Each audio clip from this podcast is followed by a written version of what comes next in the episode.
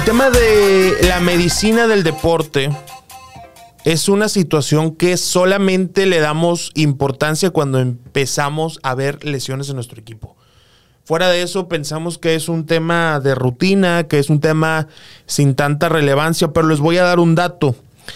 La empresa Catapult Sports hizo un, un estudio en la temporada 2018-2019 dentro de la Premier League, la liga más cara y para mí la mejor liga del mundo, en donde encontraron que se gastaron 166 millones de libras escucharon bien, 166 millones de libras en sueldos de jugadores que estuvieron lesionados.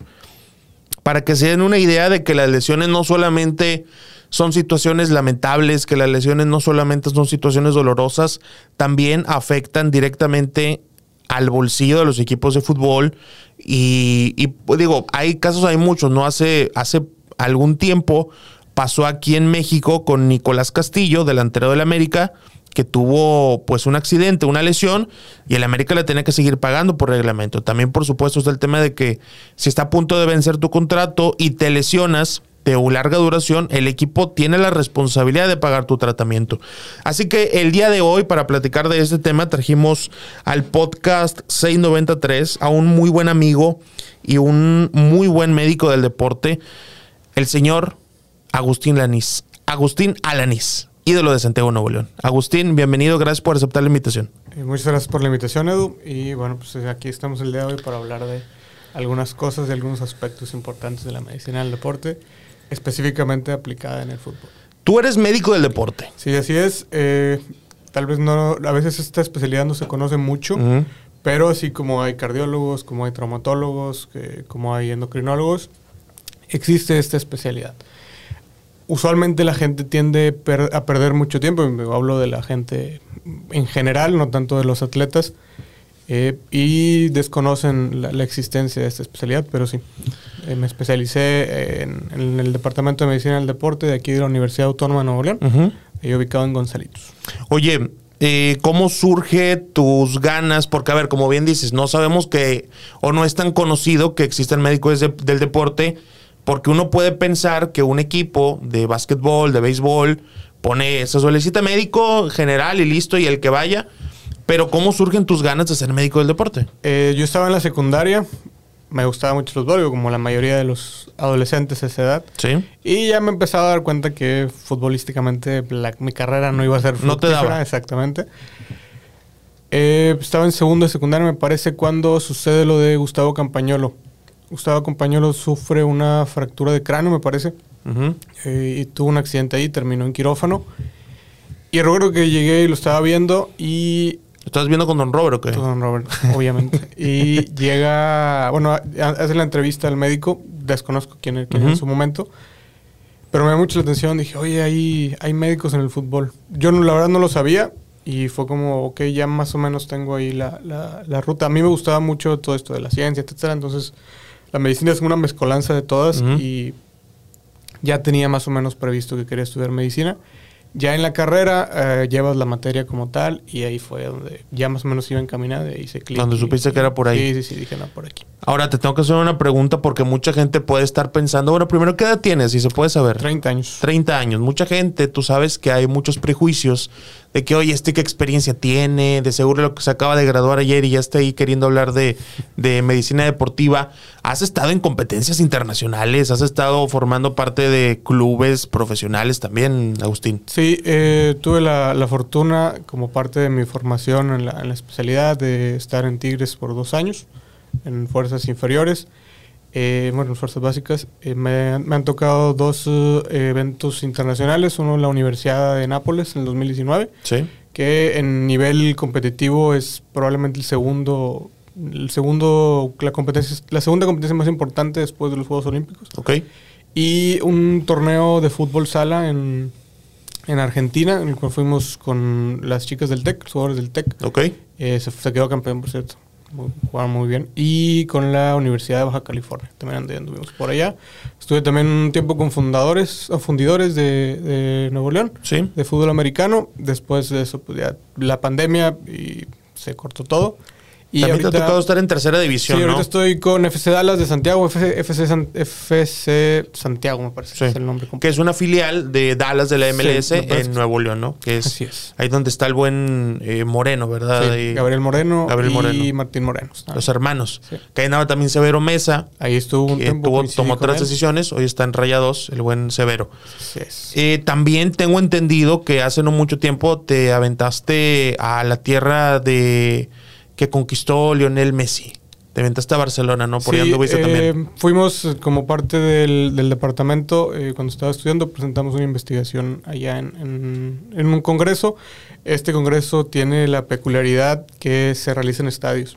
Ok. Específicamente en ese momento fue, o bueno, casi siempre se realiza en estadios.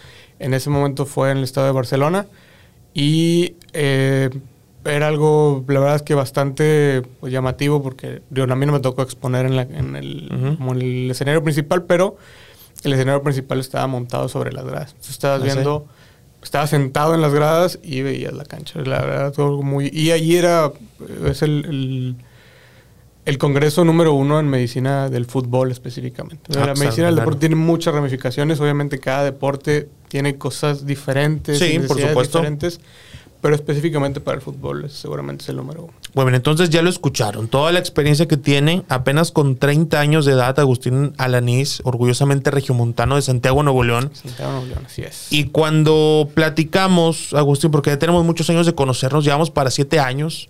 Nos unió la Copa Libertadores. La Copa Libertadores de América, sí es. Me acuerdo perfectamente que nos unió la Copa Libertadores en 2015. Y, ya, ya tenemos un buen rato queriendo hablar de, la medicina en el deporte, pero diferentes circunstancias no lo habían, no lo habían impedido, ¿no? Habían hecho que, que se fuera prolongando esta, esta grabación.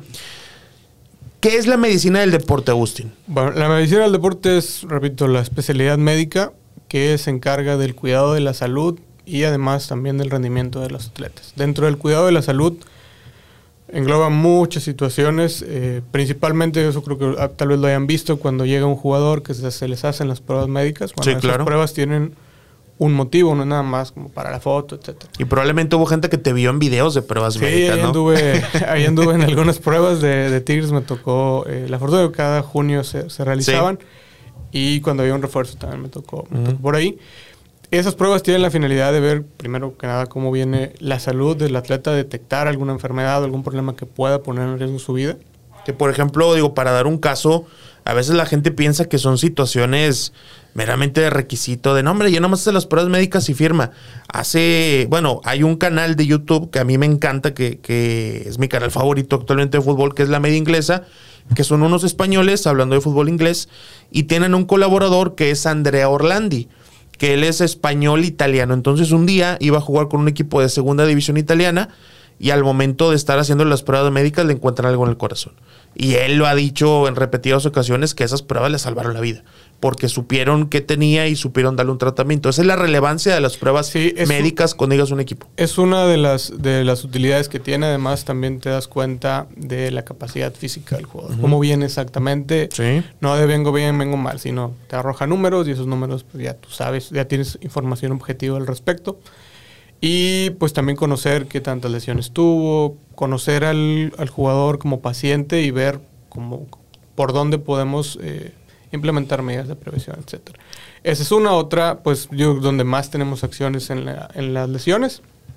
Diagnóstico, tratamiento, prevención, la rehabilitación y la readaptación, algo que a veces no se conoce mucho, pero cuando tú tienes una lesión, pues obviamente te diagnostican, te tratan, dependiendo del tratamiento que requieras, si es quirúrgico o es con rehabilitación física. Pero después de que ya no tienes dolor, pues hay un tramo en el que debes de hacer ciertas cosas, una especie de entrenamiento que te lleve que cuando tú regreses no regreses en cero. Que no sea tan complicado. Esa es la readaptación. Sí, esa es la readaptación. Eh, a veces lo vemos ahí cuando anda alguien, eh, un jugador de que no, ya está entrenando diferenciado. Bueno, probablemente se refiera a ese, tipo de, situaciones. Y bueno, también tenemos un componente de la prescripción del ejercicio, eso es otro tema, pero pues eh, las hay pocas especialidades que, que tienen esa capacidad, nosotros somos una de ellas. Que por ejemplo, veían tus redes sociales ahora que ocurrió un lamentable hecho en un gimnasio de una mujer que carga peso de más, que uno puede decir que hasta es lógico, de que si no puedes, no lo cargues, pero es lo que tú te refieres a prescri- prescripción a- a- del ejercicio. El ejercicio es como una res- como un medicamento y si no te lo si tú te tomas un medicamento como a ti se te ocurre, probablemente no vaya a salir bien. De la misma forma es el Que más adelante tenemos un tema de eso, ¿verdad? Así es. Con Elenio Herrera. Así es, con Elenio Herrera. Oye, y a ver, todo lo que nos hablas de medicina del deporte es bien importante. Y hay, como en todo en la vida, hay mejores y peores médicos del deporte o diferentes médicos del deporte, no del deporte, perdón, para no comprometer a nadie. ¿Tú te has enterado o sabes o no te sorprendería que de pronto un equipo le hable al médico del deporte de otro club para llevárselo, para que forme parte de su institución? Mira, la verdad que allá sí conozcan, la verdad no, pero sí sucede mucho, o sea, sucede mucho y sobre todo en, en- bueno, donde más me he enterado es en Europa, por redes sociales, etcétera, que te das cuenta que cierto cierto médico eh, terminó, lo contrataron en tal lugar Sí. o en tal selección, etcétera. Sí sucede eh, por el rol de la prevención de lesiones, todo este tema de que no es nada más eh, pues no tener lesionados, porque, porque Claro. no queremos, sino también porque a fin de cuentas son activos de las empresas, Por etcétera, supuesto. y que eso va a impactar. También eh, las lesiones no es nada más, o sea, no es un tema de, de, ay, no quiero tener pérdidas económicas. Tú tienes un plantel y si tu plantel tiene tantos lesionados, ¿qué va a pasar? La disponibilidad de la plantilla para el entrenador va a ser muy diferente Claro. y el entrenador va a tener menos opciones para actuar. Y esto se ve eh, directamente en el resultado. En, en UEFA, eh, la Comisión Médica de la UEFA tiene una plataforma de investigación muy interesante en las que cada que hay una Champions League, a los equipos que entran se les invita. Entonces tú entras y estás, eh, no obligado, sino tienes que estar reportando tus lesiones. Después la UEFA regresa un reporte cada cierto tiempo, pero eso lo aprovechan para la investigación. Claro. Entonces ellos hicieron una investigación de ver qué tanto influían las lesiones en el resultado. O sea, la- a fin de cuentas lo que importa en el fútbol es el resultado. Sí, Muy claro, por cierto, supuesto. pero eh, la verdad es que sí. O sea, eh, a fin de cuentas es lo importante. Y ellos se dieron cuenta que sí, que los equipos que tenían menos lesionados y tenían más disponibilidad de plantilla, tenían mejores puntuaciones en el torneo local, mejor rendimiento en Champions League y mejor posición en la tabla al final. Entonces no es nada más un tema de que, ay, no queremos que se nos lesiones, obviamente No. nunca las queremos, pero también, también se juega en, ese- en esa parte de la cancha. que es una situación que, sobre todo en la Premier, que creo que, bueno, a mi parecer es de donde más información encontré respecto al tema de lesiones o seguimiento del- de lo que tú mencionabas. Cuando el Leicester City fue campeón, prácticamente no tuvo lesiones. Cuando el Liverpool fue campeón, prácticamente no tuvo lesiones. Eh, sí, la- la- las ligas que usualmente hacen, realizan más investigación son seguramente la inglesa, en, en Alemania también se hace mucha investigación. Sí.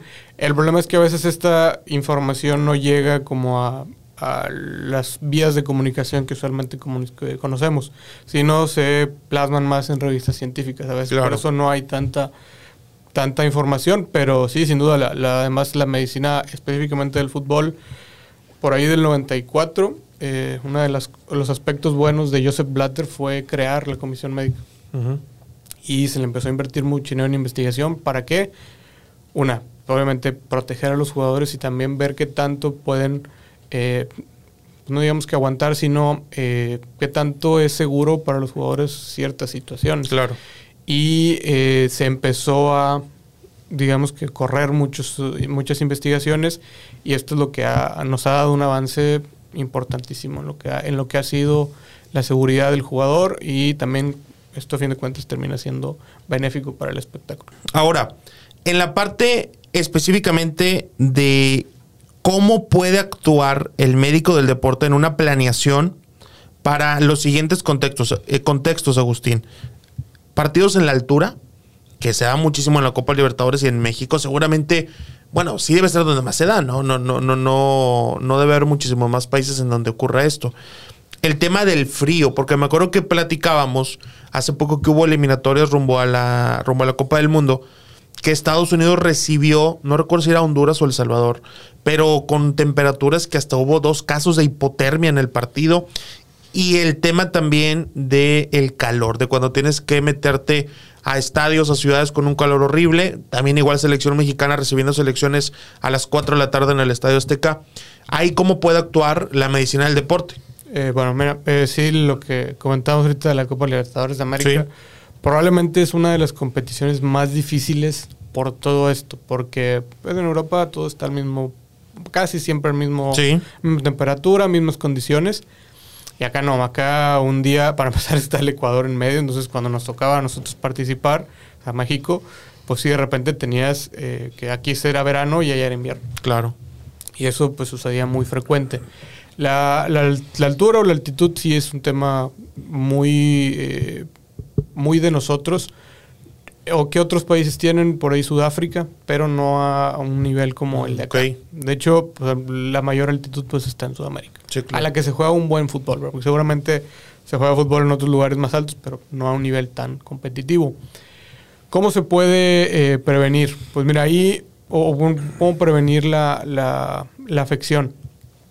En, cuando Tigres participó en la Libertadores del 2015, Sí, 2015. eh, recuerdo que cuando River va a jugar a Oruro, eh, ellos utilizaron, parece que Viagra y cafeína, porque ellos decían que eso funcionaba. Al final terminan perdiendo 2-0. ¿Pero funciona? No, no funciona. La verdad es que no funciona. Ahí las intervenciones que puedes hacer, pues realmente es tener una buena preparación física de tu equipo, llevar eh, oxígeno complementario para el momento, eh, en, ese, bueno, en ese momento, si un jugador requiere. ¿Qué le pasó a Anderson con el Atlético de Porto Alegre? Una imagen Sí. muy famosa en Bolivia, me parece, en la banca con oxígeno. Sí, sí, sí. eh, esa es una, una de las intervenciones.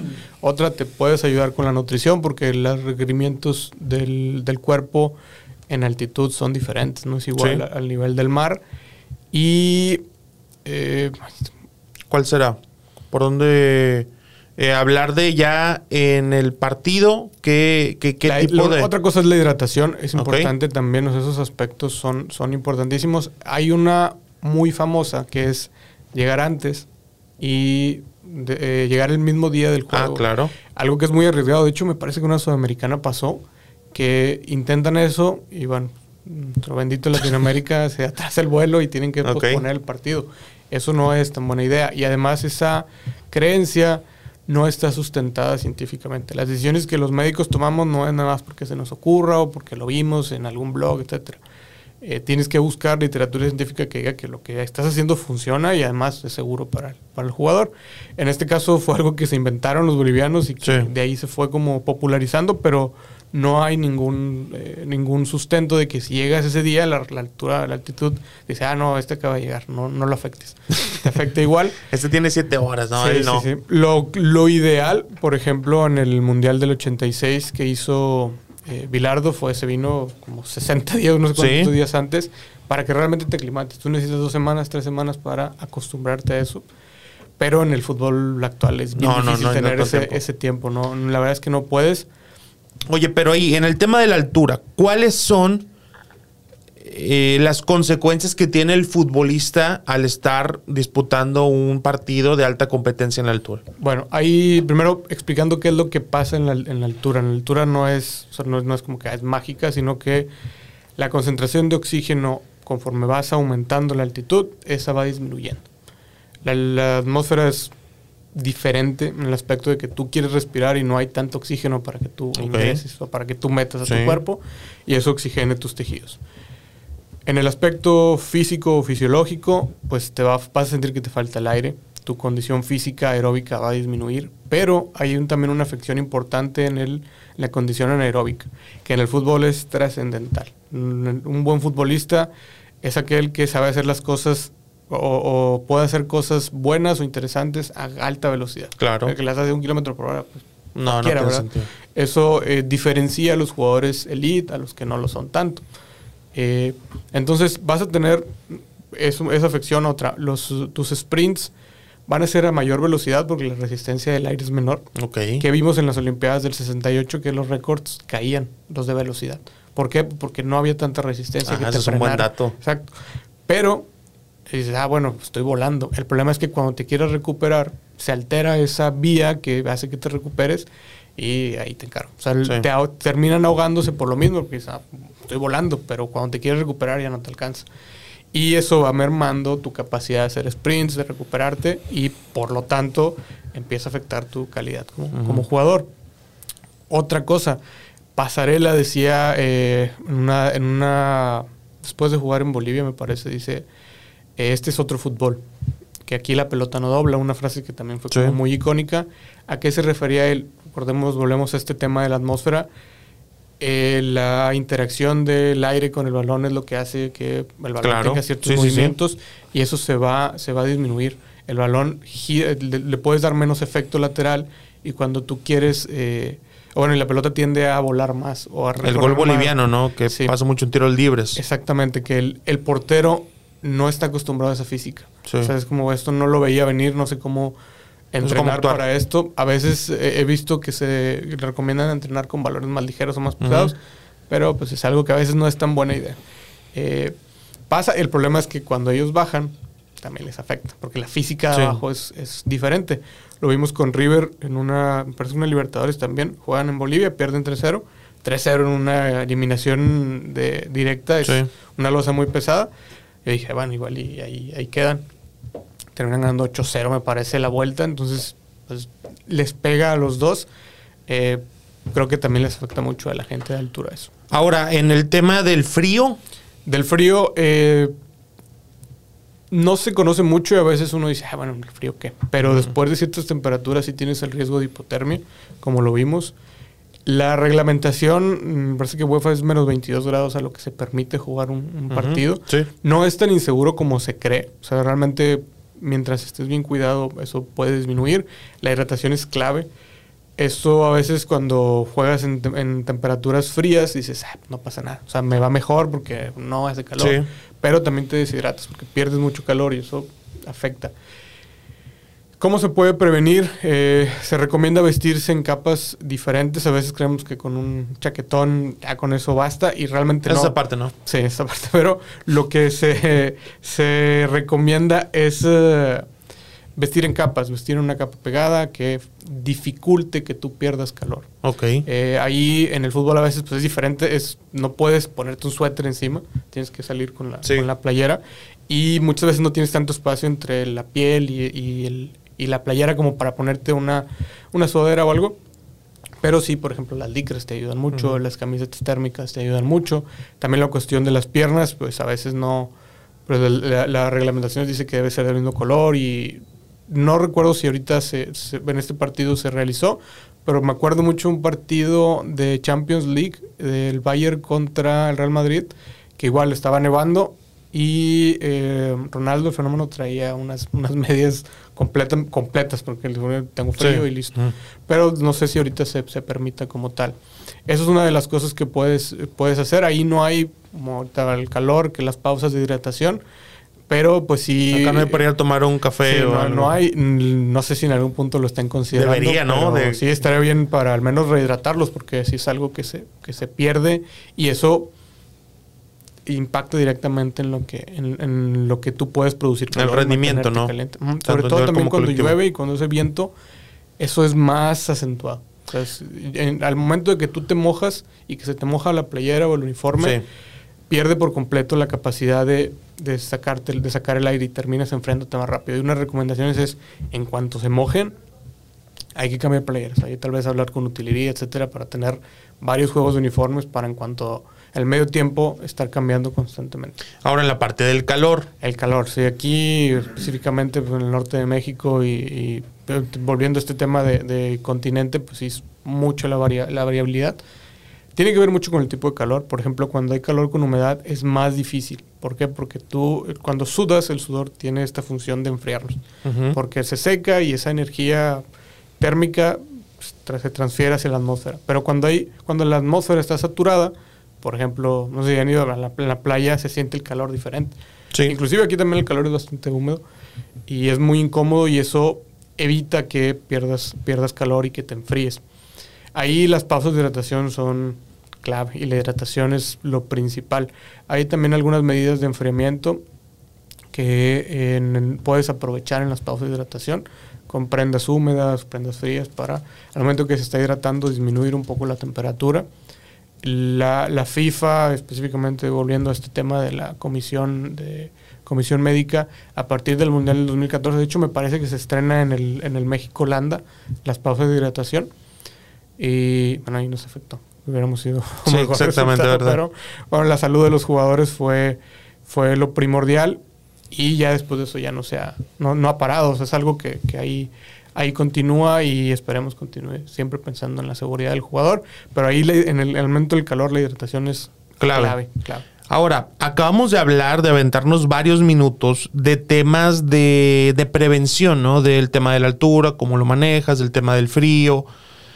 Pero llega un punto en donde hay carreras de jugadores, ya hablando de situaciones que, que, realmente pueden llegar a ser incontrolables, carreras que terminan muy prematuramente o que no dejan, no permiten que el futbolista, que el deportista en general, tenga su más alto desempeño. ¿no? Yo creo que casos puntuales hay varios. El de Van Basten es uno de, de ellos, el de Ronaldo, el fenómeno es otro.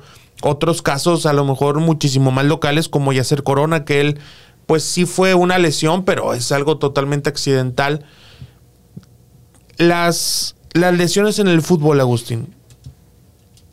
¿Qué es lo primero que tienes que hacer, regresando un poquito, para evitarlas? Pues eh, mira, las lesiones hay que entenderlas como que son multifactoriales, no es solamente a excepción de los traumatismos, que sí la causa es directa, pero usualmente juegan muchos factores. Hay muchas variables en el fútbol que no podemos controlar, que quisiéramos, pero no se puede. Una de ellas es el rival. Eh, a veces pues, también juegan al choque, etcétera, y eso puede predisponer. Para prevenir las lesiones, pues primero que nada, una buena eh, capacidad física de tu jugador, que el jugador tenga una buena condición física lo va a proteger de tener lesiones, eh, buena fuerza muscular, trabajar la flexibilidad, ejercicios de control del equilibrio, porque muchas de las lesiones se presentan en esta fase. Que es como, por ejemplo, cuando te pones de una pelota y están ah, mm, algo así es un ejemplo de ese tipo de ejercicios. Eh, ¿Por qué? Porque muchas veces las lesiones se presentan por eso. te, vas a caer o vas a estás, estás trabillando y ahí tiende a haber una, una situación forzada y puede llegarse a lesionar alguna estructura de, del cuerpo. De, en cuanto a las lesiones de este tipo eh, que ponen el fin a la carrera, afortunadamente no son tan frecuentes. Las lesiones las podemos entender o estudiar desde dos, con dos conceptos. Eh, la frecuencia y la severidad. La frecuencia es pues, que tanto se presenta y la severidad cuántos días te quita de actividad de entrenamiento, de partido. Afortunadamente en el fútbol las más frecuentes son las menos severas, que son los traumatismos. Casi siempre el futbolista sale con golpes, pero el siguiente día... De ahí no pasa. Sí, anda entrenando bien las que más te quitan tiempo, que son las del ligamento cruzado anterior, la fractura de tibia y peroné, un ejemplo, pues no son tan frecuentes, afortunadamente, pero el tiempo que te quitan sí es... Es demasiado. Sí es mucho, sí. Llega a terminar carreras. Sí, sobre todo la del ligamento cruzado anterior tiene, eh, tiene un riesgo que, como constantemente hay un riesgo elevado de volver a presentarla, pues pasa. O sea, también pasa que se vuelven a lesionar y pues te pierdes un año, un año, un año pierde tres años del fútbol profesional y ya es mucho tiempo. Es demasiado. Sí, y, a veces también lo vemos en, cuando son jóvenes que tienen estos pues, periodos de un año, un año, un año, un año, pues pierdes un año y ya es difícil que vayas prolongando tu carrera. Además que las lesiones en diferentes edades son diferentes también, ¿no? no tienen una diferente repercusión porque la maduración esquelética es diferente a los 15, a los 17, a los 20 que a los 25. Por ejemplo, eh, Digo, afortunadamente estas lesiones no son tan frecuentes. Específicamente la Yasser Corona es una fractura, eh, me parece que en, la primera o la segunda cervical. Y bueno, ahí pues afortunadamente no pasó a mayores. Y ¿Qué pudo haber pasado? Pues seguramente fue una fractura que no estaba estable y al momento de tener que repararla, eh, pues dijeron que la actividad no era tan, tan, tan segura. Hay que recordar que, bueno, ahí en ese nivel está el centro de la respiración. Tú te metes con ese nivel de la médula espinal y muy probablemente vas a, vas a ver que fue algo, probablemente lo que le pasó al hijo del perro aguayo, una situación de, ese tipo. En el fútbol no son tan frecuentes. La verdad es que es muy raro que un jugador tenga una, una fractura cervical. Sin embargo, pues se presenta. El riesgo está ahí. Vamos a suponer que un futbolista de alto rendimiento de primera división mexicana está escuchando este episodio. Y lo cautivaste, Agustín. Digo, no, este, este sí le sabe, sí, le entiende. Y, te habla. Te pide, me, pide tu número, te manda un mensaje a tus redes sociales, algo. Dice, oye, Agustín, yo tengo 30 años este, tengo un contrato todavía por dos años con el club en donde estoy, quiero una renovación o pienso irme a otro equipo, ayúdame a que mi carrera sea más larga en el tema de lesiones, o sea, que no me lesione tanto. Tú tienes la capacidad como médico del deporte de hacer un trabajo así, de aceptar un trabajo así, y en caso de que la respuesta sea positiva, ¿cómo le ayuda un médico del deporte de forma individual a un jugador? A ver, ahí me parecía que mi respuesta sería, sabes que tú tienes un equipo en tu equipo, o sea, un equipo médico, nutriólogo, preparador físico. Si yo me meto y empiezo a meter mano ahí, pues probablemente eso va, entre más manos metas a veces no es tan bueno. Eh, sería canalizarlo directamente con él y decir, sabes que si quieres después lo podemos ver por fuera, pero por fuera y me refiero a en contacto con el médico para también respetar su trabajo, porque yo nada más lo vería por fuera, no estaría viendo lo que pasa en el Todos día, los días. que a veces es lo que no vemos. Y eh, pues comentarle eso, o sea, sabes que háblale a tu médico y dile que si quieres pues vemos cómo, cómo le hacemos, pero siempre teniendo en cuenta el, lugar de los profesionales. Claro, porque yo esto, esta pregunta viene escuchando lo que tú bien mencionabas, ¿no? Que hay lesiones que hay de plano, no puedes hacer nada para prevenirlos. De pronto te toca enfrentarte a un gatuso y pues por más prevención que hagas, si llega directo con los tachones arriba, no te vas a salvar, ¿no? Probablemente no te vas a salvar. Los accidentes, como lo de yacer, la forma en que caes, ya cuando te vas a otros deportes de contacto como la lucha libre o como el boxeo, que ahí pues es todavía muchísimo más difícil, ¿no? Pero siempre vemos que en este tema de eh, que estamos lesiones en el fútbol, con el doctor Agustín Alanís, médico del deporte, en este episodio del podcast 693. Muchísimas gracias a toda la gente que nos está escuchando. Siempre vemos de que, oye, tal futbolista contrató su propio preparador físico y tiene su propio cocinero y tiene su propio chef y esto y el otro y el redactador y el que le ayuda también la parte futbolística para analizar rivales y el que le da sus estadísticas, pero no suele decirse y contrató un médico del deporte o no es algo tan común. Sí, no es tan común, eh, pero pues sí sería...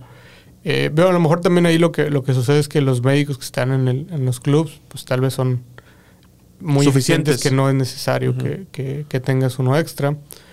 Eh, pero sí, me parece que en, en al menos en, ese aspecto, pues sí, apégate a tu equipo. si quieres, como oye, dile, oye, a tu a tu cuerpo técnico. Sí. Estoy buscando esto, quiero contar a alguien más, como ves, y ya si ellos se ponen de acuerdo y desean trabajar juntos, pero sí tengan cuidado a veces con eso porque meter carga extra de la que tú estás teniendo no siempre sale bien.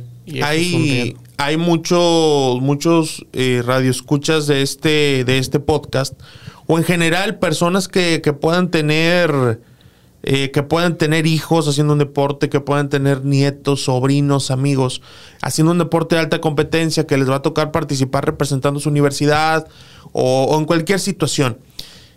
Tres tips que tú le darías para prevenir lesiones a un deportista en general. Practique lo que practique. Primero que nada, tengan su médico del deporte ya como de cabecera. O sea, si hacen deporte, tengan un médico del deporte. O sea, no, no es recomendable ir con el, con el médico familiar de que con el mismo que consultas que te duele la panza y, de pronto traes una molestia en un entrenamiento, no es lo recomendable. No es lo recomendable. Eh, ¿Por qué? Porque su vida tiene otro enfoque. O sea, la, vida de un deportista es diferente a la vida de una persona que no realiza deporte competitivo. Y enfermedades generales, cualquier, cualquier infección, nosotros las tratamos, no diría que diferente, pero tenemos un enfoque también en la competencia, de no dejarlos mucho tiempo fuera y saber a partir de cuándo ya es seguro que él vuelva a entrenar y que no afecte tanto esas ausencias. Eso es algo importante, las, las enfermedades a veces también te van quitando mucho tiempo y entre menos tiempo tengas tu entrenamiento de partidos, pues es más probable que tu carrera se vea afectada. Por eso pasa mucho de pronto que dice, oye, tal jugador tiene una gastroenteritis severa y una persona normal tarda días en recuperarse, en andar bien, y el jugador para el siguiente día ya, ya, está entrenando, ¿no? Sí, porque cambia eso, cambia la, los tiempos son diferentes. Entonces, el tip número uno, consejo número uno, ten a tu médico del deporte de confianza a la mano. Así es, nosotros nos vamos a encargar de las revisiones periódicas, de ver cómo estás año con año y ver si encontramos algún problema, pues distribuir eso, esa consulta hacia un médico especialista para que se encarguen. Tampoco somos todólogos, pero sí cuando vemos algo que se nos sale de las manos hay que referir. Muy bien, el tip número dos. Ese sería eh, cuidar muy bien la alimentación y su hidratación, eso es clave, pueden eh, auxiliarse de un, de un nutriólogo. Eso es clave porque la, la capacidad que el ser humano tiene como de autogestionarse sus comidas no te va a dar para que, que rindas bien. Sí, yo soy un ejemplo de eso. Eh, porque Yo me el- autogestioné muy mal. eh, porque la- las necesidades además en el deporte también cambian. claro. Cambian eso, pues es, es como intentar correr en Fórmula 1 con un, con un bocho y 20 de gasolina. Claro. No te va a dar. Pero si vas con los profesionales, seguramente esa, esos 20 de gasolina se van a transformar en un mejor combustible y tu carrocería o tu capacidad como atleta va a cambiar mucho. A- Hace no mucho tiempo, un exjugador argentino que vive aquí en Nuevo León, en una plática, me decía, Edu, si yo hubiera entendido la importancia de la nutrición a mis a 20 años, mi carrera hubiera sido totalmente distinta. Me, lo dijo, te lo soy bien sincero, con un arrepentimiento, o sea, con un semblante de arrepentimiento, porque estábamos, eh, este exjugador, un futbolista activo y un servidor, y, él estaba hablando de que no, bueno, era una comida. Entonces, pues todos volteamos a ver el menú. No, pues ya te imaginarás eh, la entrada y aderezo ranch y todo yo, y él también lo suyo. Y el futbolista activo eh, ni volteó a ver el menú. Dijo, a mí me traes un salmón así y con agua. Y, o sea, y el jugador le dice, si yo hubiera entendido la importancia de, de la nutrición, hubiera sido totalmente distinta mi carrera. Así que el tip número dos de Agustín Alanís, médico del deporte, es la nutrición. La nutrición. Y no es nada más come poquito, no, es come lo que te Lo corresponde, que ¿verdad? necesitas y de buena calidad. El tip número tres, que básicamente es compra leche de verdad, no compres fórmula láctea, toma leche de verdad. Pero el, el tercero sería cuiden mucho sus cargas de trabajo. Ok. Y no se autogestionen también eso. Si la nutrición es difícil, ahora imagínense esto que pues en ninguna, en ningún momento van a la escuela, en la secundaria, a darte clases de cómo gestionar la carga de Es trabajo. correcto. La nutrición más o menos de repente se acercaban, pero esto sí déjenselo a los profesionales, pónganse en manos de ellos, o sea, ustedes dedíquense a competir y dejen esto a alguien que, que le sepa y que sepa llevar o llevarlos a su mejor versión. Sí, porque mira, eh, es muy curioso ahora que mencionas esto, que de por sí la información de nutrición no es tan específica, pero de perdido cuando vas y te compras unas galletitas a la tienda, vienen unos sellos negros. Pero vas a una máquina en el gimnasio y no trae ningún sello. No trae ningún sello. Ahí está es- para que tú Sí, hagas lo que, te da a entender. sea, y pasa mucho, o sea, pasa mucho Sí. que a veces creemos que más es mejor y realmente no siempre es así. O sea, no porque estés corriendo todos los días, eso te va a ayudar, o no porque estés haciendo pesas a un gran, Ujú. una gran intensidad y con mucho peso. Volvemos a este tema de la chica que falleció. Sí. Eh, eso no siempre es buena idea porque el el ejercicio, volvemos, el ejercicio, el entrenamiento es un medicamento y tiene que darse de forma exacta. Ah, No eso es muy bueno. El no ejercicio es, un es medicamento. un medicamento, no es nada más como, sabes que salta a correr, etcétera. No tiene, tiene que tener un porqué. El ejercicio del entrenamiento es un estímulo y el, ese estímulo va a provocar una respuesta en tu cuerpo y eso te va a llevar a que te adaptes a ese estímulo y posteriormente seas mejor en lo que haces en la cancha. Hay un tema bien interesante después de estos tres tips que nos dio el doctor Agustín Alanís, que es ten a tu médico del deporte de confianza a la mano, siempre cerca, eh, ten una buena alimentación, auxiliada por un eh, nutriólogo, Nutriólogo. y también el tema de las cargas, que por ejemplo el tema de los, de los nutriólogos, el hospital universitario te da un servicio de eso, ¿no? También. El, el IMSS, o sea, porque de pronto piensas que nutriólogo, que hermano, yo gano 5.200 pesos al mes, ¿cómo lo pago? ¿Cómo le hago? ¿Cómo tengo Sí, acceso? sí, hay muchas opciones eh, también a la, a la mano para, para eso. Eh, a veces también eso se complica que, que uno no sabe cómo comer bien y pues que sea accesible. Sí, claro. salmón- es muy caro de pronto, sí. Híjole, salmón no Que sé te dice, si- oye, vas a desayunar fresas con almendras y yogur griego y tal, tal, tal, tal, tal. Y dices, igual, por eso mejor me compro un gansito, Sí, hermano, que porque... es- y, y- y, pues es mucho más accesible, vas al Oxxo y Claro, es difícil encontrar a veces opciones tan saludables. Pero sí hay muchas, una de ellas, los, todos los, uh, los hospitales del IMSS tienen, tienen un nutriólogo. Hay un servicio en el hospital universitario que se llama Clínica de Obesidad, en los cuales te atiende un médico internista por si tienes una enfermedad, Sí. te atiende un médico del deporte para darte tu rutina de ejercicio, te atiende un nutriólogo para darte tu dieta y después se agregó la consulta de un psiquiatra Ok, muy para bien. ver si había algún problema de trasfondo que pudiera estarte llevando una conducta alimentaria inadecuada. y a un precio muy accesible. La, verdad ahorita desconozco el, el- el costo, pero en el momento que me tocó estar ahí inferior a 250 pesos. O sea, pero no es como ir a estas nutriólogas de Instagram que están en San Pedro que te cobran a 1300 el Sí, no, nomás no, verte, es, es ¿verdad? diferente. También cada, cada nutriólogo tiene ahí su enfoque. Y también así como hay nutriólogos deportivos, hay nutriólogos clínicos que se encargan Sí. de, de eso. Y también en los hospitales hay figuras de nutriólogos que son específicamente para pacientes eh, hospitalizados. Que también ahí la, la nutrición cambia mucho. Oye, hay un tema eh, bien importante que en su momento trascendió mucho. A mí me tocó leer el libro Herpep, que lo escribió Martín Perarnau. Eh, iba a decir a cuál le mando un saludo, pero a nadie me va a creer, ¿verdad? Que, que escuche el 693. Eh, pero con Josep Guardiola hubo un caso muy conocido de que una serie de lesiones hace que despidan a un médico del deporte del Bayern Múnich que tenía más de 30 años en la institución, ¿no? Y yo me acuerdo perfecto que hay un momento en donde sale un jugador lesionado y el, la molestia de Guardiola es evidente y a los pocos días se anuncia que, que el doctor sale a la institución. Es más, creo que se lesiona Robben o una cosa así. No, no recuerdo el jugador que se lesiona, pero eh, sí fue una Champions League. Fue fue una Champions, el ¿no? Porto, creo. que era la molestia evidente. Que corran a un, a un médico del deporte de un equipo, porque sí, vemos que, oye, que corran al técnico, fuera Vasco, o fuera Tuca, o fuera Solari, fuera esto, pero, o también a nivel jugador, es que falla penales y el portero se le van todas, pero el médico del deporte, Agustín, en un equipo de fútbol, ¿qué pasó en ese, en ese caso? En ese caso, la verdad es que es algo muy atípico y es uno de los casos que, que a veces me, me gusta o me gusta externar y en su momento lo analicé. Ese médico eh, era, si tenía 30 años con el Bayern Múnich, Sí. además era el médico de cancha de la selección alemana. Ok. Eh, una persona muy preparada, probablemente el médico más famoso de medicina del deporte en el mundo. Él atendió a Usain Bolt y lo sacó de un problema. Ok. Pero, eh, pues no se entendió bien con Guardiola. O sea, no, no hicieron buen equipo. Algo importante en el tema de las lesiones tiene que ver o importa la relación que tú tengas y la comunicación que tú tengas con tu cuerpo técnico. Yo creo que ahí ellos no se entendieron, no sé si la barrera del idioma, yo sé que Guardiola habla muchos idiomas, por Sí. la cuestión de personalidad, etcétera, pero eso afectaba.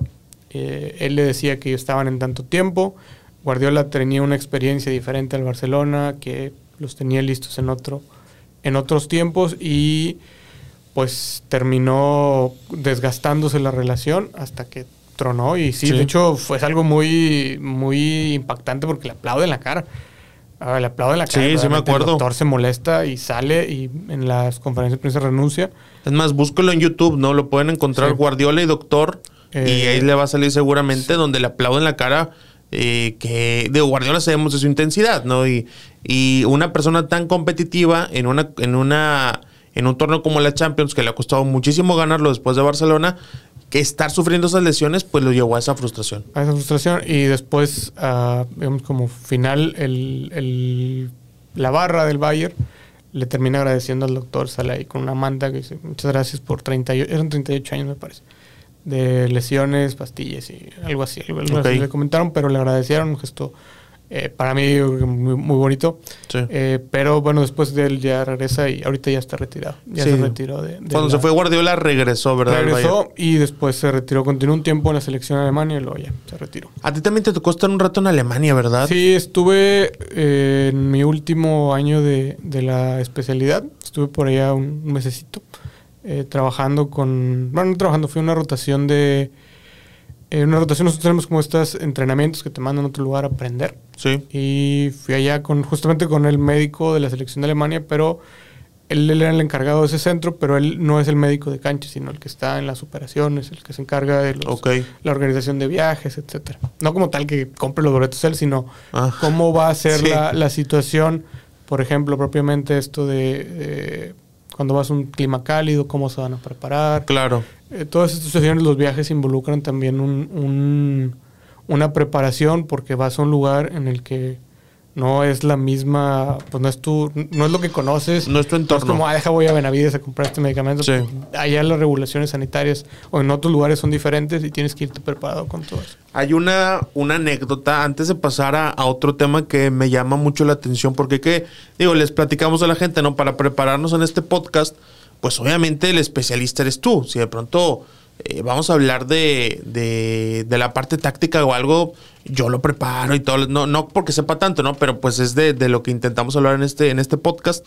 Pero ahora que, eh, que, venía o que estamos con un médico del deporte como Agustín de una gran trayectoria, a sus apenas 30 años de edad, dije, oye hermano, mándame algunos temas que tú creas que, que lo podemos profundizar. Y hay un tema muy bueno de Argentina, 1990. Pero antes de pasar a eso, yo me acuerdo ahorita que hablas del tema de la planeación de viajes y, y, las diferentes regulaciones, de una vez que nos platicó Willy González de los partidos de ligas mayores que hubo aquí de, en la cancha de Sultanes, en el estadio de Sultanes, y el tema de la comida, el tema del clembuterol y todas esas situaciones, que eso entra más en el tema de dopaje, o sea, el tema... Sí, sí, para prevenir el dopaje, eh, de hecho México tiene ahí con varios países esa como etiqueta de que ten cuidado porque es muy probable que sí. la comida pueda estar contaminada con, con, esto. Bueno, e, ese es el tema que ahorita más adelante lo tocamos en la parte de dopaje, pero que lo quería dar a, a entender de cuál es la relevancia del médico en la preparación de los viajes, ¿no? De sí, todas sí, esas sí. regulaciones. Ahora sí, lo que platicábamos de Argentina 1990. Sí, ahí eh, volviendo al tema de que las ausencias te pueden cortar, te pueden costar una competencia. En la, para la final hay una, un, un, episodio en el que Bilardo menciona que él platica con Beckenbauer y le dice Beckenbauer, es que te faltan muchos. Él era el entrenador de Alemania. Sí. Eh, le dice es que te faltan muchos. Y Bilardo le dice, y sí, porque Argentina tenía muchas ausencias, tanto por lesión, parece que en esa se lesiona a Pumpido, me parece, la, en, la, en, la, en las uh -huh. primeras jornadas. Eh, Ruggeri también en, en, ese partido no lo termina por un tema de, de una lesión también. Tenía además expulsados y pues terminó. Mira, si quieres, si quieres, aquí los tengo. Estaba eh, Canilla por sanción, no estaba. Olarticochea también tenía sanción. Eh, el cabezón Ruggeri tenía una pubalgia. Eh, Justi tenía una sanción. Burruchaga tenía sanción. Batista tenía sanción. Y el más importante, Diego Armando Baradona tenía un tobillo lesionado. Sí, él también una imagen icónica de su carrera, de tantas que tuvo que. Eh, sí antes de salir a Brasil tiene un, una, se ve el tobillo muy inflamado y uh -huh. termina jugando. Juega muy bien, el tobillo, hay lesiones en las que sí puedes, digamos, que estirar un poquito más la liga y decir, bueno, esta lesión es segura y a lo mejor no va a pasar nada. Pero, eh, bueno, ahorita sí lo tocamos en el tema del, del regreso al deporte. Eh, pero sí, ahí pues terminó costándoles esa, esa situación. Y de hecho, muchos de los jugadores eh, les preguntan de que, oye, ¿cómo viste esa final? Y dicen que si hubieran estado completos hubieran ganado. Bicampeones. Ter termina siendo 1-0, un penal al minuto sí. 90. Eh, para una final muy cerrada. Aparte, ese equipo ya se había enfrentado cuatro años antes también. Y pues bueno, se, se, se, se vio afectado en este caso por las ausencias. Ahí es donde se ve esas ausencias, que también hay ausencias por mala suerte, que es ahí en donde de pronto tú estás en tu casa, eh, tranquilo, viendo una serie en Netflix. La serie, ¿cuál te gustó? ¿Cuál estás viendo ahorita? La de... Ahorita estoy viendo The Office. No, ah, The no. Office, ¿verdad? Esa está en Prime, ¿verdad? Sí, en Prime. La voy a empezar a ver porque he visto muchos TikToks de eso y ya, ya me convenció. Estás viendo The Office en tu casa, tranquilo, ya en Santiago, viendo la, a la sierra o ahí cerca de la hamburguesería de Volver al Futuro. Que está, estás ahí eh, tranquilo. Y de pronto te hablan, te dicen, oye, es que a Cañizares se le iba a caer un perfume y se le ocurrió querer controlarlo como si fuera un balón de fútbol. Esas lesiones en donde no hay control, en donde no hay, pues hay mala suerte, es, es realmente lo que pasa, ¿no? Sí, eso es algo que a veces sucede. Hay una, una frase de Eduardo Sacheri, si nos está escuchando, le mandamos un, un saludo, saludo al buen Eduardo. Eh, en el que menciona, menciona esta, es una, un cuento sobre la, una historia sobre los jugadores que llegan a ser profesionales y los que no. Ok. Y los que no. Y él dice, suerte, casualidad, malas decisiones o todo lo contrario. Uh -huh. Y la vida de un lado del otro. O eres profesional o no llegas. Sí. Y en este caso, pues sí, o sea, ¿qué, qué posibilidades o qué, es, qué se imagina o cómo te ibas a imaginar que te iba a lesionar un perfume? Y termina, termina Cañizares, en este caso... Eh, se rasga un tendón y tienen que operarlo y se perdía la Copa del Mundo. Claro. Terminó eh, jugando Iker Casillas y bueno, después de ahí se... se ¿La Copa del Mundo que era 2006? 2002. 2002, Corea Japón 2002. 2002. Eh, leí, leí también en, el, en, en los temas que me mandabas de un jugador, nada más que no recuerdo el nombre, que jugó con fiebre. Sí, eh, Xavi en una Copa Libertadores eh, juega con, con ¿Xavi? fiebre. Sí, Xavi. El, Ah, el es. Xavi. Sí, es Xavi, perdón. Sí, sí. Sí, te había entendido Xavi de Xavi Hernández. La pronunciación. Sí, Sí. no, no, creo que no jugó en, en Boca. Sí. Eh, juega con fiebre, escalofríos, este malestar general que, que en ocasiones se siente previo a una enfermedad. Aunque si ya sienten así, ya están enfermos. Ya Sí. no- no le- Demasiado tarde. Sí, muy tarde, ya mejor cuídense. Pero bueno, él decide jugar toda esta situación de a veces de, de que no, quiero demostrar, etcétera. Juega y después se dan cuenta que tenía apendicitis. Ok. Una situación que ponía bastante en riesgo su vida. Terminan operándolo, sale todo bien. Pero son situaciones que pues a veces pasan y ahí no se puede hacer mucho. O sea, realmente que de repente te sucede. Otra lesión de un jugador importante de Palermo, Martín Palermo. Sí. Él festejando en Villarreal en la... De hecho, hay una- una- ahora volviendo al tema de los festejos, de que muchos jugadores pueden arriesgarse lesiones en los Claro. festejos porque hacen este tipo de piruetas, eh, por ejemplo, Hugo Sánchez, eh, y al momento de aterrizar corre el riesgo. Hay un caso de un jugador del Inter de Porto Alegre que venía debutando, mete gol en, una- en un torneo de copa, hace un igual mortal, aterriza y se lesiona el cruzado anterior. Uy. Y dices, ¿qué necesidad tenías? de- Claro. Bueno, aunque también la verdad es que es difícil controlar y planear los, los, las- las- los festejos y Mejor que festejar como Bebeto, ¿no? Algo así tranquilo. Sí, sí, sí, algo. Bilardo hasta los festejos planeaba, ¿verdad? Lo, bueno, no sé si los festejos, seguramente Sí. en la actualidad, si hubiera visto esa investigación, lo, lo haría, pero él planeaba hasta el, el cantar el himno nacional, porque él decía que en, ¿En ese serio? momento la, eh, la vida pasaba a través de la cabeza de sus jugadores y esta ansiedad precompetencia pues te puede llegar a, a- a nublar en los minutos que estés jugando. Él también solicitó permiso a la FIFA de poder acompañar a sus jugadores en los penales, de cuando están en la media cancha y a lo Ah, que va al punto penal, pues, Sí. es un trayecto largo. Es el que- inhumano, ¿verdad? Sí, que, que, pues, la verdad, eh, quien hayan cobrado un penal en la, en la cuadra, en un en fútbol 7, fútbol 11, Ujú. realmente la ansiedad que sientes Sí, no, es horrible, la emoción, es sí, sí, sí, es horrible. Y él decía que quería acompañarnos para ir hablándoles al respecto. Ujú. Y bueno, le, le dijeron que no. eh, pero bueno, volviendo al tema de, de Palermo, él tiene una fractura de tibia y peroné, festejando, porque se le cae la valla y se fractura. Sí, sí me acuerdo. Y bueno, digo, otra vez temas que, ¿cómo te ibas a imaginar que se iba a caer la, la valla? Exacto. Mira, Pasa, a veces la mala suerte también juega. antes de, de pasar a, a otro tema que es el regresar a jugar después de una lesión, hay mucha gente que... Digo, hay, hay dos tipos de personas que, que comenzaron escuchando este podcast. El que dijo, eh, a mí no me interesa el tema de medicina del deporte, yo no, yo no hago nada, yo quiero saber qué le pasó a Guiñac. eh, me voy al siguiente episodio. Y hay otra persona que dijo, ah, medicina del deporte, yo salgo a trotar todas las mañanas, yo tengo 60 años, tengo 40 años. ¿Qué, ¿Cuáles son los tres consejos que le daría un médico del deporte a una persona que hace deporte, pero por, por, por rutina, por, Por parte recreación. de su día, por recreación es la palabra? ¿Qué, ¿Cuáles son los tres consejos que le da un médico del deporte al que hace una actividad física por recreación? Porque si, primero que nada, volviendo a la, a la número uno de, de ahorita, tengan su médico del deporte. De verdad, eso les va a cambiar mucho cómo gestionan su, o cómo llevan su carrera. Dos, utilicen calzado y vestimenta adecuada para lo, que van a, la- lo que van a realizar. Si van a hacer fútbol, pues no anden jugando con tachones de softball o de béisbol, porque eso puede llevarlos a una lesión.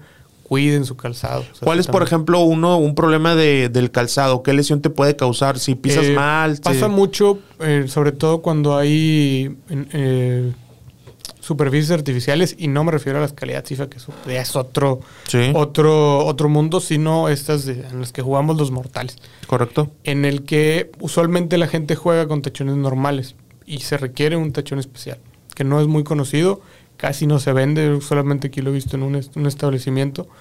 Eh, ¿Puedo decir marcas? ¿En Innova dónde? En Decathlon. Ah, ok. Ahí es donde, donde, lo, donde lo he visto. Eh, pero juegan con ese tachón y ese tachón tiende a clavarse. Y al momento, uno de los, de los mecanismos de lesión de la rodilla es, se te clava el tachón, tú quieres girar y ya no puedes porque tu pie Sí, está atorado. claro. Y la rodilla termina teniendo una ruptura de ligamentos o de menisco. Eso sería algo muy importante. Con la ropa también, también sucede mucho. No tanto que te pueda llegar a lesionar, pero pues sí puede hacerte sentir incómodo y no ser lo más lo, ideal para lo que estás lo que estás practicando. Entonces, ten, tu, ten a tu médico del deporte, usa la ropa y calzado adecuado. ¿Y el tercero? Sería que eh, realicen ejercicios de fuerza de forma complementaria. O sea, que si juegan fútbol, lleven una rutina de fuerza para prevenir las lesiones, para mantenerse fuertes de las extremidades inferiores. Y la otra son eh, los estiramientos al final. Eso también a veces lo entiendo que te vas a ver raro llegando y calentar, etcétera, pero sí es necesario. sí, sí es necesario realizar esos, esos tres, calentamiento, fuerza y los estiramientos, porque eh, si entras frío, y eso usualmente pasa, o sea, que llegas y dos, tres eh, tiros al portero, vámonos a jugar. Se termina, agarro mis cosas y me voy, a, a, lo que sigue, a la carnita o algo, o me voy a mi casa, me baño y listo. Pero es necesario hacer una rutina de, estiramientos para disminuir también el riesgo de lesiones y la flexibilidad también juega mucho en el fútbol. Vemos esta imagen, una imagen que yo tengo mucho en la cabeza de Zidane recibiendo un balón en el aire en el que está ah, completamente extendido. Intenten hacer eso sin flexibilidad, no se puede. No, no hay manera. necesitas también, te va a ayudar para prevenir lesiones y para eh, rendir mejor. Hay una anécdota. Uno de mis programas favoritos es 90 minutos que antes lo pasaban en Fox Sports Argentina y ahorita lo pasan en ESPN. Que la verdad en ESPN como que ya no es lo mismo. En Fox estaba... No, no, no, no, no, sé qué fue lo que cambió. Algo cambió. Sí, algo cambió, ¿no? Pero bueno. Eh, y hay una anécdota muy divertida que cuenta Oscar Ruggeri de una, una ocasión en que estaba lesionado y va con Carlos Salvador Vilardo, el doctor Vilardo, y lo pone a jugar con niños, con niños en un parque, ¿no? Y que le dice, pégale normal al portero. El portero ya sabe. el, que era un niño, ¿no? Dice, ya les hablé. Ya, ya, les hablé y dice Roger, no, pero ¿cómo vas a poner a jugar con niños? De 10, 11, 12 años. Y también hay un caso que creo que todos sentimos frustración viendo esa final de Champions, en donde Diego Costa es titular y sale a los pocos minutos de juego el tema de volver a jugar después de una lesión, Agustín. ¿Qué nos puedes platicar de eso? Es, un tema también de las, funciones que tenemos como médicos del deporte. Es algo que a veces, eh, volviendo, sacando el tema de lo, competitivo, pues la mayoría de la gente lo hace como Dios le da a entender, pero es un proceso que debe realizarse de forma...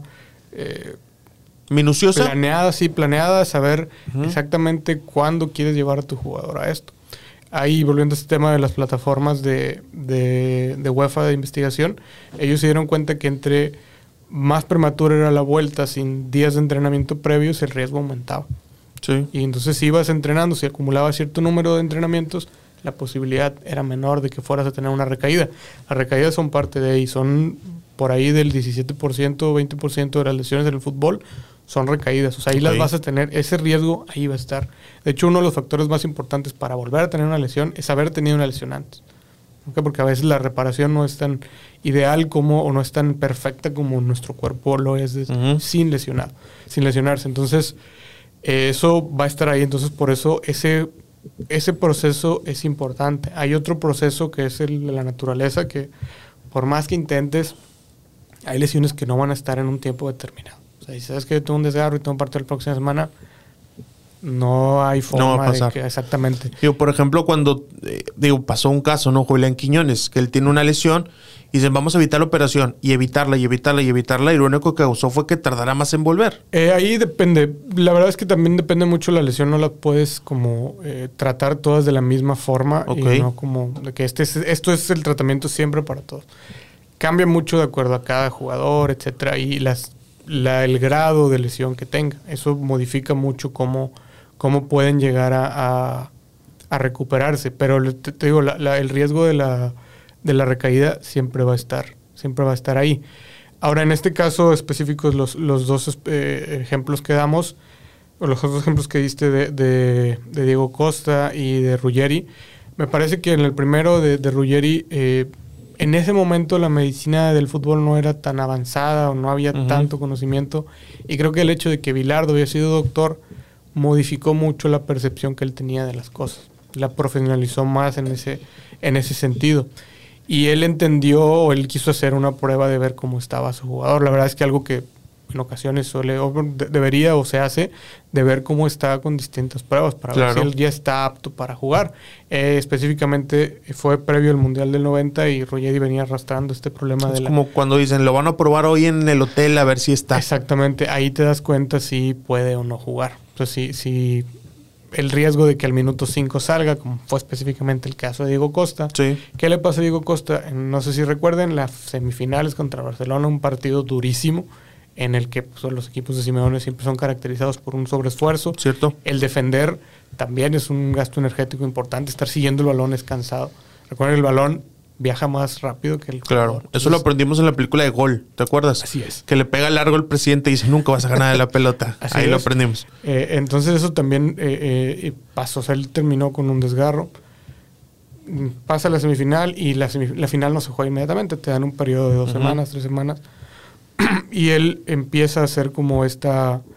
eh, se empieza a hacer mucho ruido de cuándo va a estar, si va a estar, no va a estar. Lo llevan con una doctora, la verdad no sé si era doctora o fisioterapeuta o qué era, pero él dice, no, te vamos a poner placenta de caballo Eh, ¿Qué, perdón? placenta de caballo. Ok. Para, eh, porque esto te va a ayudar a que regenerar, etcétera. ¿Tú qué opinas de poner el placenta de caballo a un jugador para regenerar? No, no hay por qué meter placenta de caballo en una cancha de fútbol. A menos que haya caballos ahí, pero no tendría por qué. Eh, lo que sucede es que, pues, lo prueban. Seguramente también es bien difícil a un jugador sacarlo en estos momentos. ¿Cómo le dices a un jugador que, oye, seguro que no te duele? Si no le dolía, o sea, si a lo mejor tenía un dolor, pues muchas veces la percepción del dolor puede cambiar de acuerdo a nuestro estado emocional. Y una, Sí. una final de una Champions, la primera final de la Champions, pues Que te le va a causar todo menos ¿Te tristeza. acuerdas que le pasó a Fernando Gago? Que tiene una lesión y Uy, está en, la banda y dice, déjame entrar, le dice al médico. Ga- Gago es un, también un ejemplo. Lesión tras eh, lesión, Fernando Gago. Lesiones extrañas, lesiones bravas. Sí, él tiene una, una ruptura del cruzado anterior y él, de hecho, cuando cae, eh, se da cuenta de que, de que se rompió y le dice a los médicos, se me rompí. Pero él decía, véndame y, y déjame jugar. Obviamente lo, lo dejan meterse para en lo que estaba calentando el otro jugador esté listo, pero no, no hizo nada, realmente nada No. más caminó, porque no es seguro una lesión de, de ese tipo. y bueno, lo que sucede ahí es que, pues bueno, seguramente digo, estas pruebas las, las pasó, me imagino, y juega. Juega y al eh, minuto 10 Ujú. sale de cambio. Ahora, ahorita ya nos acostumbramos a cinco cambios. Antes eran tres. Antes eran más. tres, sí. Se queman un cambio. ¿Qué pasa? Minuto 92, Sergio Ramos es el que termina empatando. Entramos un tema a veces como de fútbol ficción, pero eh, pues qué hubiera pasado si hubieras tenido un jugador al 100% y no te hubieras quemado ese cambio. Claro. Pues, quién sabe. Eh, pero la verdad ahí fue algo que no se manejó de buena forma. De hecho, en la comunidad médica del fútbol se empezó a popularizar eso, que no había lugar para la placenta de caballo. Y lo sacaban en un hashtag ahí medio chistoso Sí. burlándose de, de esto porque no tenían un fundamento para utilizar. Qué extraño, de ¿no? caballo. Sí, pasa, eh, o sea, la verdad es que A ver, te voy a hacer una pregunta. ¿Hay alguna cosa medio extraña en la que tú creas? Así como una persona creyó en la placenta de caballo, que tú creas en una situación así de que, ¿sabes qué, güey? Esta yo sí le tengo, sí le tengo para confianza. prevenir lesiones o para el día a día. Para lo que tú, para lo que tú pienses. Una cosa así extraña que te haya contado de, de- de voz a voz un médico o que hayas visto algo. Porque digo, lo del tema de la placenta de caballo no fue, no me imagino que fue. Y si le ponemos una placenta a un caballo, no digo, había algo detrás. Me imagino que tenían en el, específicamente la placenta, pues la, la placenta es un, un tejido rico en nutrientes. Creo que por ahí va. Pero una cosa es que teóricamente tenga un fundamento y otra cosa es que funcione, Funcione. en la vida real. ¿Hay algo en lo que tú creas así?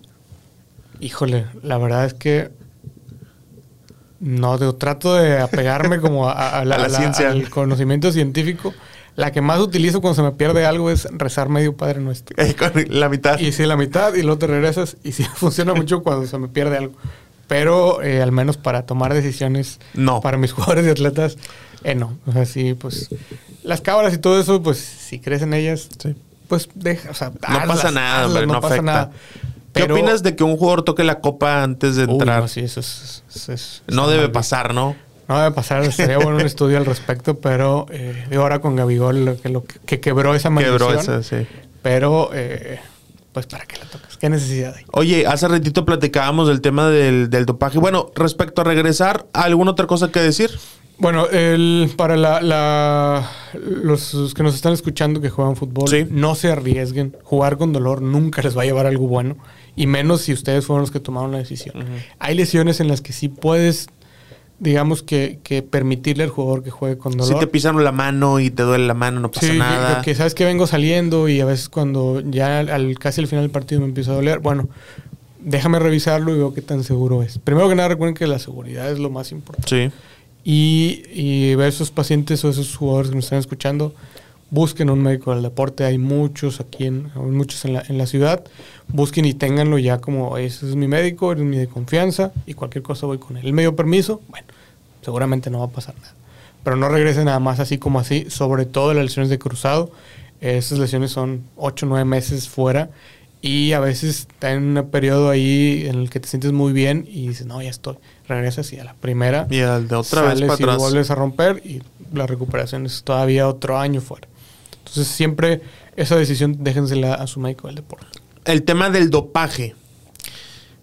Hay una situación de Elenio Herrera, un técnico que estuvo en España, que estuvo en Italia, que estuvo con el Inter de, de Milán, que les ponía algo en el café a los jugadores, les ponía algo. ¿De, de qué se trataba? Sí, eh, el denominado café a lo de Lenny Herrera, que muchos de los jugadores o algunos de los jugadores llegaron a comentar que él ponía medicamentos para que sus jugadores rindieran mejor y se recuperaran mejor de, de sus, eh, de sus partidos, de la carga de trabajo. Ok.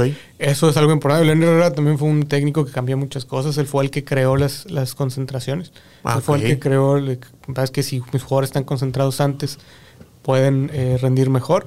Y a partir de ahí él hacía ciertas cosas. Esto no estaba dentro de lo. De Hubo lo cosas debido. buenas y cosas malas. Cosas buenas, cosas malas, así es. eh, pero bueno, él, pues en el intento de, de esto, creo que esto lo vino a sustituir eh, la alimentación, la nutrición, la Sí. recuperación, todo esto de la ciencia. O sea, él tenía un objetivo que era la recuperación, pero estaba por el camino incorrecto, ¿no? Ya después encontraron la forma correcta de llegar a eso. Exactamente. Para que una sustancia sea considerada dopaje, tiene tres características. Que ponga en riesgo la salud del jugador o del deportista, que pueda aumentar eh, su rendimiento o su recuperación y que viole el espíritu del deporte.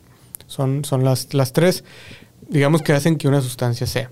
¿Cómo puedo saber si lo que estoy tomando es dopaje? Hay una lista que la Comisión Mundial de Antidopaje, la Asociación Mundial de Antidopaje, cada enero actualiza.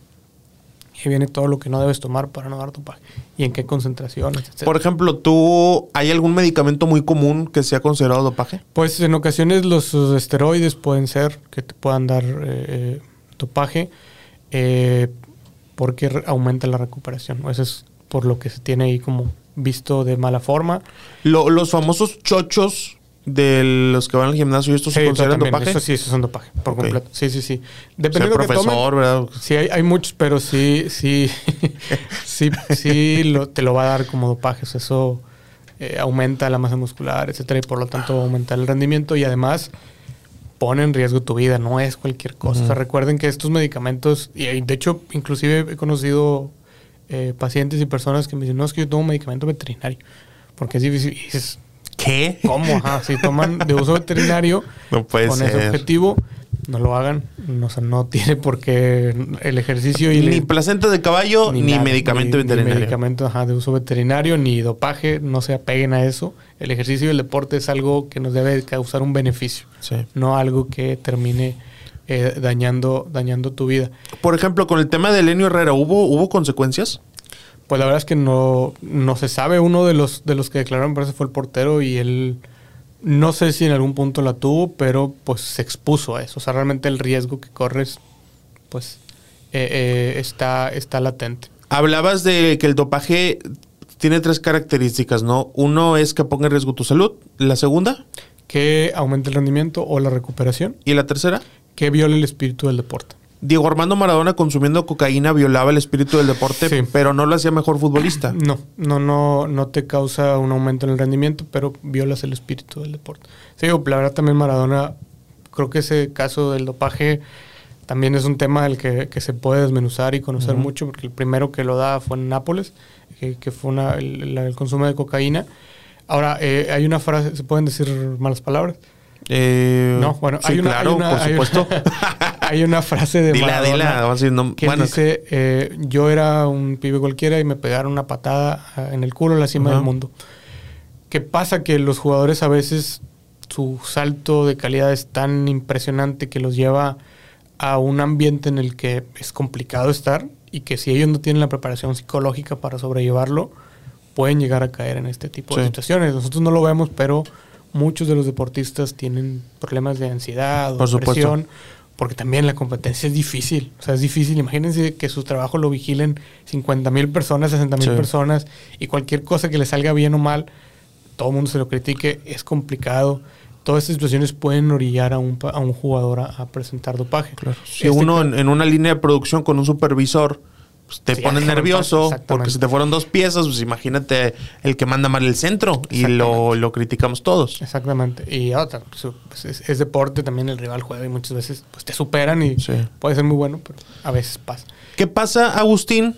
Recordar que estamos con el doctor Agustín Alanís, médico del deporte, en este episodio del podcast 693. Muchísimas gracias a toda la gente que llegó hasta este punto del episodio. Es un- son temas bien específicos que estoy seguro que a muchas personas, al igual que a mí, vamos a terminar este capítulo con aprendizajes nuevos. Yo sobre todo me quedo con la frase de el deporte, el ejercicio es un medicamento. Yo me quedo es. mucho con esa frase y la voy a tirar varias veces en RGL Deportiva. Eh, la marihuana, el consumo de marihuana, que empieza a ser legal en algunos lados, que el CBD, que el extracto de no sé qué, y esto y el otro. ¿Qué pasa con la marihuana y el fútbol? No lo hagan, no sirve para nada, no te ayuda a nada y probablemente pueda llegar a dar un caso de doping positivo. Perfecto, clarísimo para todos. Sí, no, no le muevan ahí. No hay No lo muevas. Oye, ¿existe la posibilidad de que un futbolista de alto rendimiento de primera división se dope y nunca lo cachen? Yo diría que no. La verdad es que hay tantos controles que eventualmente uno o sea, te, van a, te, va, te va a tocar. Eh, hay, de hecho, la, la FIFA hace poco declaró que no hay eh, una evidencia de que se realice doping sistemático, o sea, como una, un método de que esto me va a ayudar. Por ejemplo, Lance Armstrong en su caso, se dieron cuenta que todo en el ciclismo, muchos caían en ese, en ese problema. En el fútbol, eh, al menos lo que, los que hacen los controles dicen que no. El último caso en una Copa del Mundo fue justamente Maradona. Esta imagen que, que tienen de la chaperona o la enfermera, así se le llama a los que van por ti y te dicen, cuando el sorteo, sale tu número, es que tienes, vas a control, termina la cancha, termina el partido y tienes que ir. Eh, eh, cuando sale de la mano con él una imagen icónica, creo Sí, que los claro. argentinos lo tienen muy grabado porque pues ahí se acabó la Copa del Mundo. Le cortaban para las ellos. piernas ahí, ¿no? Ahí él dice, me cortaron las piernas, otra de las frases. Ujú, Luego, Maradona tenía esta, esta capacidad de dar frases como que se quedaban en, Sí. el, en el colectivo. Y al final, cuando se retira, él, él dice, ah, bueno, este, este tema fue por un suplemento alimenticio. Ok. Pasa mucho con los suplementos alimenticios. Porque de pronto se cree que era por la cocaína. Sí, no, lo, No era lo que se dice es que es una, fue un suplemento alimenticio que en este momento no había tanta regulación al respecto. Ujú. O sea, hay suplementos que ya tienen una etiqueta, así como una etiqueta negra que dice, esto no tiene ningún medicamento que, que te vaya a dar eh, positivo para dopaje. Ok. O sea, y, y ahí, pues ya tú dices, ok, esto es seguro, con esto estoy jugando con mi línea de 5, no, no va a pasar nada. Ujú. En ese entonces no se sabía tanto. Entonces él consume este, este suplemento que compran porque se les terminó el que tenían. Lo compran así como, no, pues deja, voy aquí a la tienda. Y sale positivo por pseudofedrina, que es un medicamento que eh, está dentro de la lista de las prohibiciones. Sale y pues, da positivo, se abre la... Cuando tú llevas un control, te dividen tu muestra en dos, muestra A y muestra B. La A se, abre- se analiza en ese momento, la B se envía a un laboratorio neutro. Eh, tienes derecho como atleta a abrir la muestra B, salió positiva y pues ya Ok. que pararon de tesis. O sea, pues ya da positivo. Hay los, en, en Argentina se maneja mucho como eh, controversia al respecto, pero bueno, la verdad es que no sé si eso sucedió o no, que dicen que eh, don Julio Grondona lo entregó, etcétera. Pero, eh, pues digo, hablando de lo que se puede conocer, pues fue un caso de doping positivo y fue el último en una Copa del Mundo. Hace algunos años, Francisco Guillermo Ochoa Magaña, mejor conocido como Paco Memo, iba a ser jugador del PSG. Pero hay un caso de clembuterol que impide que se dé esta contratación porque el PSG eh, tenía mucha incertidumbre respecto a qué iba a pasar con Memo Ochoa y es por eso que no lo terminan contratando. Esto es una cosa que dijo el propio Memo y que dijo su representante. Tema de clembuterol, Agustín. Sí, en México está este problema. Eh, hay, hay, varios países que están como marcados de que tengan cuidado cuando vengan, eh, porque esto puede, puede llegar a dar positivo. Eh, sí es un tema de la alimentación. Si recuerdas, en ese caso no nada más Ochoa, fueron varios, fueron los, varios. Que, los que lo presentan. Entonces dices, bueno, pues es muy probable que sí el caso haya sido por un tema de clenbuterol, porque pues seguramente todos comen la misma, no Sí. la misma comida, pero viene de donde mismo y eso fue lo que terminó eh, dando positivo. Pues bueno, sí te puede llegar a arruinar un, un fichaje el, el- ese caso. Pero si se fijan, son contados los casos de, dopaje, no son muy frecuentes en el, en el, en el fútbol específicamente.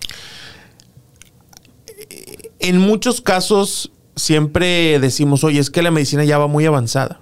En bastantes, bastantes casos, ¿no? Uno de pronto escucha hablar a su papá o a su abuelo de cómo eran los métodos antes o los medicamentos antes y ahora las maravillas que hay. Eh, oye, hace rato que hablamos de bailar me olvidó una cosa, ahorita que hablamos de medicamentos, hay un video en donde no recuerdo quién está dirigiendo, pero que dice, dale una cafeaspirina con coca. Ah, sí. ¿Qué pasa Sí, con sí, eso? sí. ¿Es- es Eh, legal? la cafeína, de hecho, en algún punto estuvo en la lista del dopaje. Después se dieron cuenta que no. Eh, pues lo, lo hace para despertarlo. Sí, correcto. sí, porque le dice, anda muy dormido. anda muy dormido y se la da. Pues. eh, ¿Tú lo harías? Yo no lo recomendaría. Ok. Al menos en ese momento en la cancha, no. Porque también en el.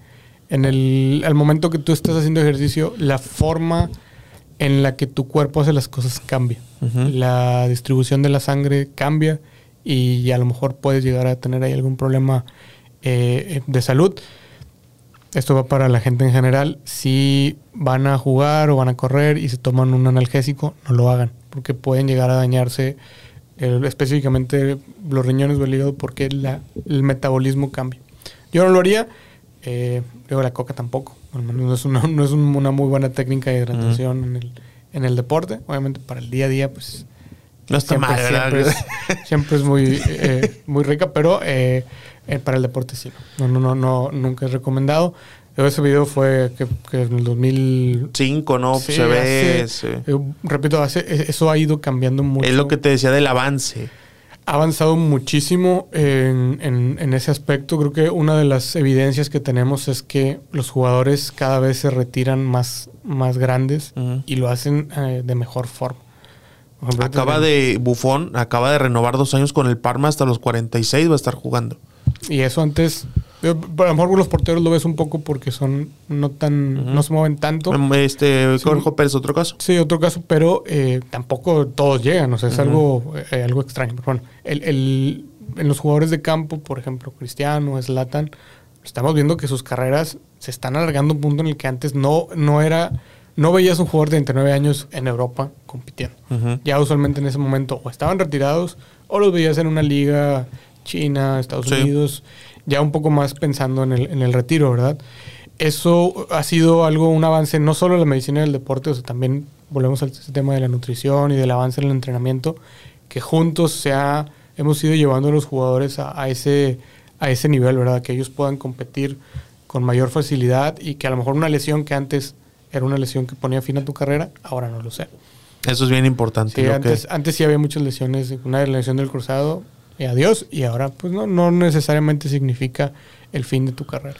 ¿Qué- ¿Cuáles son los mayores avances de los últimos 10 años en la medicina del deporte?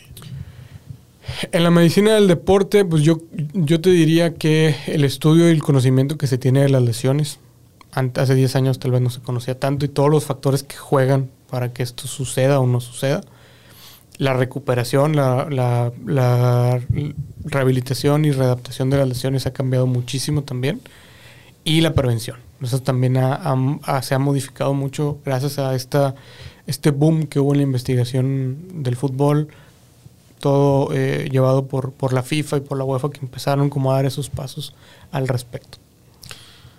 Hay una eh, un dato que dábamos al inicio de este episodio, de este episodio del podcast 693, que en la temporada 2018-2019 en la Premier League los equipos gastaron 166 millones de libras en salarios a jugadores lesionados. Temporada 2018-2019, 166 millones de libras. Para que se dé una idea, es como si sumáramos lo que vale Tigres, Rayados y un, un Chivas probablemente.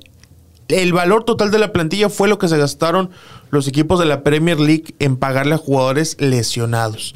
Al doctor Agustín Alanís, usted lo puede encontrar a través de Instagram. ¿Cómo te encuentran por ahí, doctor? Como dr.agustín Alanís. dr.agustín Alanís. Y en Facebook como igual dr. Agustín Alanís. Muy bien, perfecto. Para que estén por ahí al pendiente, la verdad que eh, nos dio muy buenos tips, tanto para la gente que hace deporte de manera constante como los que hacen deporte de forma recreativa. Ahí tuvimos seis buenos tips, que el número uno siempre es tener a tu médico del deporte cerca, el tema de la nutrición, el tema del calzado, que eso son cosas bien, bien relevantes.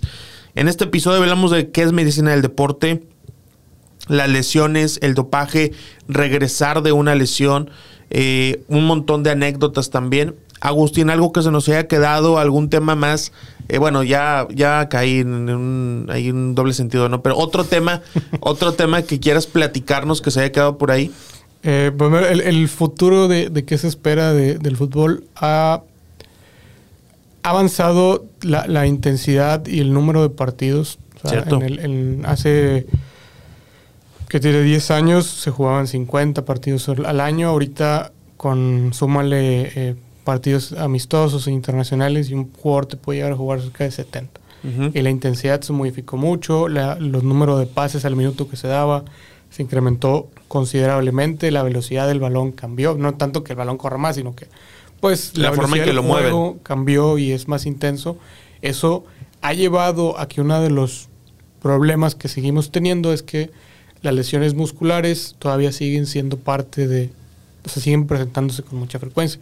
Ya logramos disminuir las lesiones de ligamentos, pero todavía esto es un tema que todavía falta y todavía siguen presentándose. ¿Qué va a pasar en, en 30 años? Pues seguramente esto va a seguir avanzando. O sea, cada vez esto se va a hacer más profesional y más eh, avanzado que se prevé, y les digo eso no que me lo haya dicho un técnico, sino la investigación dice que se prevé que el, eh, el fútbol sea más rápido, que los porteros y las defensas se involucren más en el ataque, algo que también ya vamos viendo y a partir del, del, 90 se ha visto como más. Pero Cambio de regla, ¿no? Exactamente. Eh, esa es una de las situaciones, pero como va a ser más intenso, va a haber mucho más lesiones y esas lesiones van a seguir presentándose. Y el juego, o, al menos en el tema de prevención de lesiones, pues va a estar bastante, eh, bastante bueno en ese aspecto de que quien prevenga más lesiones, pues probablemente va a tener mejores, mejor resultado. Es una de las situaciones que va, va a llegar a, a futuro a presentar. y esperemos que, que sea más divertido también, porque a veces los juegos muy cerrados no son tan buenos, pero pues seguramente la intensidad del juego va a seguir avanzando. Si usted quiere tener a su médico del deporte de confianza, mándele un mensaje al buen Agustín a través de Instagram, a través de Facebook, dr.agustinalanis y ahí lo va a encontrar, de Santiago para el mundo. De Santiago para el mundo, así es. Ahí estamos para cualquier situación que se les ofrezca, eh, cualquier duda, pregunta, consulta o asesoría que puedan llegar a a, necesitar. Hace poquito vi un video, de hecho lo, lo, posteé de un jugador que se está pegando sus tachones con cinta, ah, cinta gris. No lo hagan, si el tachón ya se rompió, ya tírenlos allá. Eso puede llevar a, a, llegarlos a lesionar. Si les pasó en el campo, pues de preferencia pidan, pidan a alguien, de, su, de, su, de, de su número. Y otro, una recomendación general, cuando compren tachones, no los estrenen en el partido.